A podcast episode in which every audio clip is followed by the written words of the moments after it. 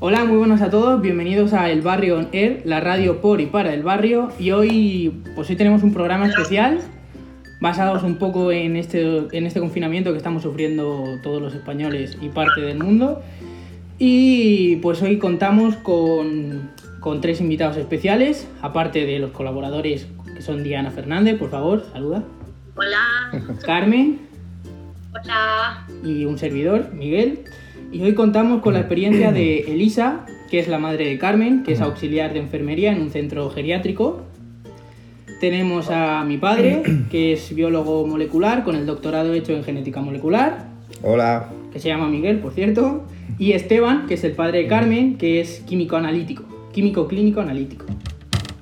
Buenas tardes. Qué suerte, qué bien rodeados estáis.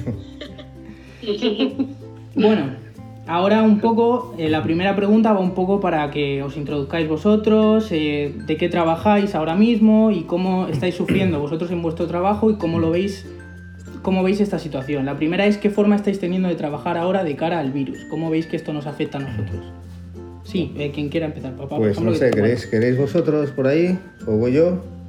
No, no, adelante, adelante, compa. Vale, pues eh, Miguel. Venga, pues para mí realmente no, no ha supuesto gran cambio, porque yo trabajo en una compañía que opera en- a nivel europeo o a nivel mundial, entonces yo me paso eh, la vida, tra- trabajo desde casa y viajo. Entonces ahora lo que pasa es que no viajo y trabajo solo desde, desde casa, pero yo digamos que toda la parafernalia, todos los instrumentos, las herramientas de trabajo online, en mi comunicación con mis compañeros a través de, Skype o de eh, el Microsoft Team o lo que sea, normalmente las uso de forma regular. Entonces no ha sido un gran cambio, salvo eso, que yo dedico alrededor de un 50% de mi tiempo a viajar y ahora pues, pues no viajamos. Normalmente mm, siempre viajo a centros de investigación, hospitales, porque mi compañía trabaja en cosas relacionadas con biología molecular y, y bueno, pues eh, ya os digo, menos viajar lo demás sigue muy parecido, en mi caso, que es muy excepcional. Elisa, Así que, ¿Y tú, Elisa? Bueno, pues, encantada. Bueno, pues yo soy auxiliar de enfermería, soy gerocultora.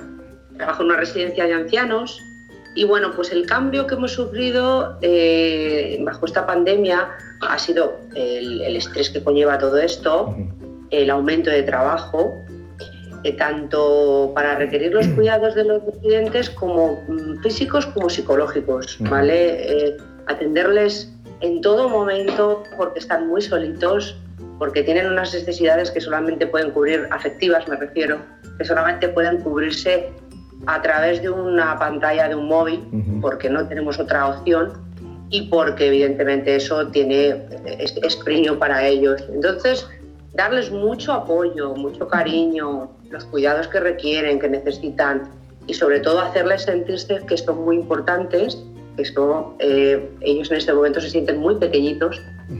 Y, y vamos a salir de esta. Y bueno, pues que hay que ser fuertes y darles mucha motivación. Esa es la función principal, primordial, aparte de lo que conlleva pues tener muchísimo cuidado, llevar los protocolos de actuación que requiere, trabajar con personas aisladas, eh, las personas que están en aislamiento, las que no lo estamos, pues hacer el mismo trabajo con el mismo cuidado que se requiere también, pero bueno, quizá un poco más tranquilos, entre comillas. Mm, Y bueno, pues en definitiva es eso. Trabajamos ahora muchas horas porque hay eh, compañeros que están, están con este problema y entonces somos menos en plantilla. Pero bueno, no pasa nada porque para eso estamos, los que estamos bien, esperando que los demás se recuperen pronto y volver a tener una jornada un poquito más pequeña que nos permita tener más tiempo para poder estar en casa y para poder estar también con los nuestros. que también Así al fin y al cabo estamos sufriendo eso. Los que estamos en Pues casa sí. también. Pues sí, Sí, sí, sí, no. todos, todos pasando de alguna manera. ¿Tu papá, cuál- Sí, sí, sí. cómo dirías que es tu situación? Pues eh, yo trabajo en un laboratorio de, análisis clínicos, es, es privado, y, y el 99,9% de las muestras que nos llegan son de origen veterinario. Pues a nosotros, en, en realidad, eh, sí que sufrimos las dos primeras semanas de confinamiento una caída brutal de número de muestras de trabajo, pero esta última semana ya está repuntando y estamos casi, casi llegando ya a la normalidad. En este sector, como no son afectados, bueno, hay por ahí algún- algunos casos y algunos estudios que sí que dicen que pueden, pueden verse afectados, pero la mayor parte de nuestras muestras, que son em, sobre todo perros, pues a ellos en principio ya casi se puede casi asegurar que no, que no les afecta el, el COVID. Otra cosa es que puedan ser transmisores o, o- o funcionar como, como comités, pero directamente verse afectados por la, por la enfermedad no. Así que las únicas, eh, el único cambio que ha habido allí es que estás trabajando constantemente con algo pegado aquí eh, a la boca y poco, poco más. poco más. Bueno, Carmen, ¿tienes algo que comentar? Que te he visto que querías decirnos algo. Pues la verdad es que me gustaría comentar eh, mi opinión, eh, sobre todo, no solamente como estudiante, sino también como persona que está incluida en, en- en todo esto del confinamiento y etcétera, como absolutamente todo el mundo. Me gustaría añadir que, eh, que tendríamos que concienciarnos más de que esta situación no es algo que tenemos de forma lejana, sino que está mucho más presente de lo que pensamos y que realmente eh, esto hay que mirarlo de una manera más positiva, sobre todo porque si no se nos va a hacer imposible. Y mm, eh, con esto yo creo desde mi punto de vista que vamos a aprender a valorar muchísimo más las cosas, lo que es un abrazo, lo que es el contacto físico eh, y sobre todo el poder hablar con una persona eh, cara a cara, cosa que antes no le prestábamos mucha importancia ya que bueno con todo esto de los móviles etcétera pues no era tan importante para nosotros. ¿Y tú, tú, Diana, algo que quieras comentarnos? Pues sí, que aquí estamos, la radio, sea como sea, sois, vamos, absolutamente increíbles. Lo hacemos desde casa, desde las personas tan maravillosas que nos rodean y además aportando información de trabajo e información también personal. Entonces, dar mi enhorabuena a todos los participantes hoy y muchísimas gracias por estar aquí con nosotros. Muchas gracias. Gracias. Muchas gracias a vosotros por el Bueno. trabajo que estáis haciendo y porque esta, esto que, que hacéis es, vamos, a mí me encanta, ¿eh? Desde luego. O sea, me parece súper constructivo, de verdad. Esto es un trabajo que sale de ellos, ya sabéis que fueron vuestros hijos los que empezaron con el tema de la radio y es algo que no se olvida, jamás. Una clase de lengua se puede olvidar, pero esto no se va a olvidar jamás. Por Pues supuesto sí. que no. Bueno, un poco al hilo de lo que hemos estado hablando, hemos tratado temas que la verdad es que a mí me importaban, como puede ser el tema del bulo de los animales, que mucha gente empezaba a abandonar a, la- a las mascotas, ya sean perros, gatos, porque decían que podían contraer el coronavirus y pegárselo a sus familiares. Con lo cual me ha venido muy bien que Esteban hablase de este tema, porque era un tema en el que- que yo quería tocar. Perdón que te interrumpa. Sí que es posible que, mm, bueno, ya, ya se han visto casos de gato y, y y también hurones que sí que sufren la, la enfermedad. Lo que no está tan claro es que ellos puedan transmitir Claro. la enfermedad directamente a un, a un humano. Vale. Nosotros sí que podemos contagiarles a ellos, eso sí, pero eh, que tu gato sospeches que, que- que te puede pegar el coronavirus porque él esté enfermo, eso no está, no está probado. Otra cosa que decía antes que puedan, puedan eh, ser de, de vehículo para, para eh, qué sé, que han podido tener un contacto en la calle cuando lo sacas a pasear, por ejemplo, y lo puede traer en las almohadillas de las patas, o si ha tenido contacto con otro perro o alguna persona que lo acaricia.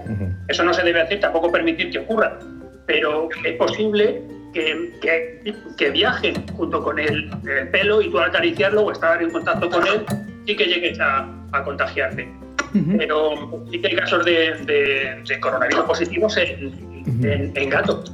De hecho, en, en el zoo del Bronx dio positivo una tigresa, que eso está confirmado por PCR, Sí. conoce.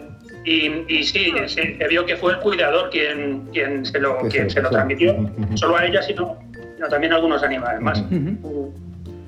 Pues, pues la verdad, no sabía lo del zoo del Bronx, así que, pues oye, más información para el cuerpo. Eh, luego también me gustaría tocar un tema que es cómo creéis que se está enfocando este problema, es decir, hacia una vacuna, hacia saber de qué manera va a afectar y cómo a cada persona, es decir, que tú vayas al hospital y te digan, pues a ti esto te va a afectar de esta manera, quédate en tu casa. ¿Cómo más o menos estáis viendo que lo van a enfocar? Se, se está, se está trabajando ya en el tema de la vacuna. Y, y por lo que yo sé, a nivel médico sí que se están dando cuenta em, de que no a todo el mundo le afecta igual esta, esta, el complejo de COVID-19, no a todo el mundo le afecta del mismo modo. Hay gente que, que lo sufre más o lo sufre más a nivel pulmonar, a otros no tanto y sin embargo sí que tiene una repercusión a nivel circulatorio importante. Eso, eso son cosas que van aprendiendo sobre la marcha. y, el tema de, qué medicación o qué fármacos hay disponibles o se está trabajando en ellos para poder combatirlo, eso también está muy en pañales. Sí que se están probando algunos que ya sabemos que, que están probados y que no son perjudiciales, y, hay algún estudio, aquí en Barcelona creo que se estaba haciendo uno con eh, hidrocloroquinona y, un, antirretroviral que se trabaja con él con, eh, para el, VIH. Y están todavía haciendo ese estudio y viendo si tienen un, efecto, pues eso, eh, relevante. Las están avanzadas, pero para eso queda bastante. Queda bastante yo por lo que nosotros estábamos trabajando, siempre trabajamos en proyectos de investigación y ahora esos proyectos de investigación se, se están sustituyendo todos en hospitales, en proyectos que da el Carlos III, para que empresas o centros públicos trabajen en, en, proyectos del COVID. Y ahora lo que, lo que están intentando entender es exactamente lo que mencionaba, es por qué eh, la sintomatología que produce el COVID es tan diversa. En, estudios que he estado leyendo, eh, y este es un estudio muy interesante, eh, en la región roja de, Italia, uno de los municipios que fue más afectado, desde el primer momento empezaron a tipar a toda la población. Era, es un municipio, son 5.000 personas y las tienen todas muy tipadas y van a sacar una publicación muy pronto. Y lo que han visto es que el cuarenta y tantos por ciento de la gente que está infectada es asintomática. Es decir, eso, eso está muy bien para la gente que es asintomática, pero está muy mal para el resto porque se han estado paseando y contaminando a los demás y nadie, y nadie lo sabía. Y esto es extraordinariamente eh, curioso. Y luego es que incluso los sintomáticos, los que tienen síntomas, pues puede ser desde algo que es un ligero moqueo, eh, resfriado, un poco de fiebre y no pasa nada, hasta realmente la, muerte por todo el proceso, pasar por UCIs. Eh, entonces parece que lo que, y, en esto están trabajando mucho, y es uno de los proyectos en los que algo harán y, estamos trabajando, es eh, cuando, cuando se produce una infección, el cuerpo responde con una serie de, pues una respuesta inmune, ¿vale? Y esta respuesta inmune la organizan normalmente unas moléculas que se llaman citoquinas, se llaman así. Bueno, pues lo que parece es que en aquellos pacientes que se ponen muy malitos, esta respuesta inmune de las citoquinas es descontrolada. Se llama una tormenta de citoquinas. Responden de una manera exagerada. Eh, se les inflama el cuerpo por dentro, órganos, y esto produce un colapso de su organismo. Es decir, no es el virus en sí, sino la respuesta del paciente a ese virus, que en vez de responder de una manera normal, como respondería con una gripe, eh, colapsa completamente intentando eh, mm, combatir el virus. Y esto exactamente no se sabe por qué es. Se está intentando ver si hay determinadas mutaciones en esas personas que sería muy fácil de detectar. Si hay una, algo en el DNA que se puede detectar por PCR, como mencionabais antes, incluso antes de que, el, individuo esté enfermo, se le mira y dice, oye, tú tienes esta mutación, si tú te pones malo de coronavirus, eh, a ti te tienen que meter en la UCI, eh, como sea, antes o tarde o temprano. O no, no la tienes, por tanto te podrás poner peor o mejor tosiendo más o tosiendo menos, pero tú te puedes ir a casa con un, con un paracetamol. Estamos lejos de eso, pero es lo que están intentando entender. ¿Por qué se desencadena esta tormenta? Se llama así, es el término que se usa tormenta de citoquinas que, bloquea prácticamente al paciente y si hay algunos defectos genéticos que, se puedan tipar pronto. Es una de las líneas de trabajo. Y bueno, no sé, a ver, a ver si alguno de los proyectos que piden los del Carlos III en esta línea consiguen, consiguen averiguar el porqué. Pues sí. ¿Y cómo estáis? Sí, Elisa, adelante. Elisa, Didi. Dime. Di, di, di, que tu, tu parte que te he cortado sin querer. No, no, que lo que lo- no, apuntando un poco a lo que decía Miguel, que, que- que poder ganar tiempo en esto. Claro. De alguna manera, yo sé que las vacunas tienen unas fases y que esas fases, por mucho que queramos correr, No se podrán. hay que pasarlas, no se puede. Pero bueno, eh, pienso que, que todo llegará en su momento y que podremos combatir esto y que serán todo lo efectivas que tengan que ser. Para eso estáis eh, vosotros trabajando en esas cosas Ujú. y, y bueno, pues eso. Que intentemos verlo de la mejor manera y de lo más, más positivamente que podamos Ujú. y que según vaya pasando el tiempo pues vayamos sabiendo más de esto que nos come a todos, Sí. que no sabemos un poco por la incertidumbre que nos crea, porque es que el miedo es libre y, y- y nosotros, bueno, podemos aportar cada uno un poquito de lo que sabemos respecto a esto, pero realmente la persona que no sabe es un, las miedo, que más peligro es un miedo atroz porque es la incertidumbre que te crea, el qué pasará, qué no pasará, se conseguirá la vacuna, cuándo se conseguirá, cuánto tiempo estaremos en casa, cuánto tiempo tendremos que seguir con estos protocolos de actuación para que ¿Cómo podamos- afectará esto a la economía? ¿Cómo afectará esto a la sociedad en general? Exacto. O sea, es muy importante, sobre todo todo eso, el, el efecto que va a tener toda esta pandemia. A largo plazo. A mí ha habido unas palabras... Seguro. Sí, sí. Sí, sí, no, eso está claro. A mí ha habido unas palabras que habéis escogido para decirlo, que la verdad es que me han gustado y es si va a haber una vacuna. Es decir, no todos los virus del mundo se puede hacer una vacuna para ellos. Y al hilo de esto me gustaría hacer una pregunta que es ¿cuándo creéis que esto se va a acabar? Porque vacuna no sabemos si va a haber, se cree por estudios que se puede hacer, pero todavía no es seguro porque no se ha hecho. Entonces, ¿cuándo creéis que todo esto se va a acabar? ¿Será cuando saquen una vacuna? Si no es posible sacar una vacuna, ¿en qué momento la, sociedad, por así decirlo, dirá, vale, pues estamos consiguiendo esto y a, y a partir de esto vamos a volver a la normalidad? Yo personalmente creo que la cosa, digamos que nos dejará tranquilos y quitará esta incertidumbre, como Lisa mencionaba, o cuando haya una vacuna, que hay voces que dicen que no va a ser tan fácil sacarla, aunque hay otras que dicen que sí, o sea que ya, ya veremos, o un tratamiento con los antirretrovirales que también mencionaban que algunos retrovi- antirretrovirales para el virus del SIDA parece que están dando buenos resultados, pues a lo mejor estos perfeccionados o pero yo personalmente creo, y esto nos dejará muy tranquilos y, no- y volverá a hacer que, que, bueno, la cosa esté, esté, esté francamente mejor. Pero yo sinceramente creo que esto va a dejar una mella en nuestra, en nuestra forma de ser. Es como quien pasa a través de una guerra, esto no es una guerra, pero las la- la- yo no estaba en una guerra, pero nuestros abuelos que estuvieron, ellos, de, de eso siempre se acuerdan y siempre te dicen en la guerra pasa. Creo que dejará algo en nuestra mentalidad. Yo creo que las cosas exactamente igual no, no volverán a ser. No será una normalidad, será una normalidad No, diferente. si seremos un poquito distintos y a lo mejor Sí. con sus cosas positivas, como decíais antes, ¿no? Valorar un beso, un abrazo, una caña en un bar, no sé, estas cosas de toda la vida.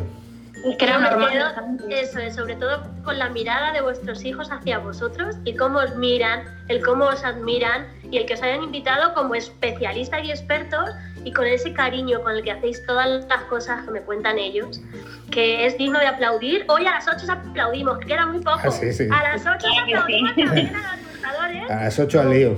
trabajáis, pues eso, desde la- el animal, el animal eh, más pequeñito, desde animarnos desde lo más pequeñito y desde lo más grande. Es que muchísimas gracias. Gracias a vosotros. Gracias a vosotros. Gracias. Pues nada, ha sido un placer teneros aquí. Eh, como ha dicho Diana, muchas gracias por haber, por haber aceptado esta entrevista, muchas gracias por, por habernos comentado vuestro punto de vista, haber respondido las dudas que nosotros tenemos. Y pues nada, en serio, muchísimas gracias por todo. Eh, esperemos volver a hacer otro- otro programa pronto, que estén los otros dos colaboradores que faltan, que son Samuel y Carlos. A ver si se pueden conectar, que tenían un jaleo, un jaleo y los pobres y no se han podido conectar. Así que un besazo, muchísimas gracias y hasta pronto. Hasta luego. Gracias. Mucho ánimo, que es muy importante. Mucho ánimo. Nunca perderlo. Venga, un beso y un saludo.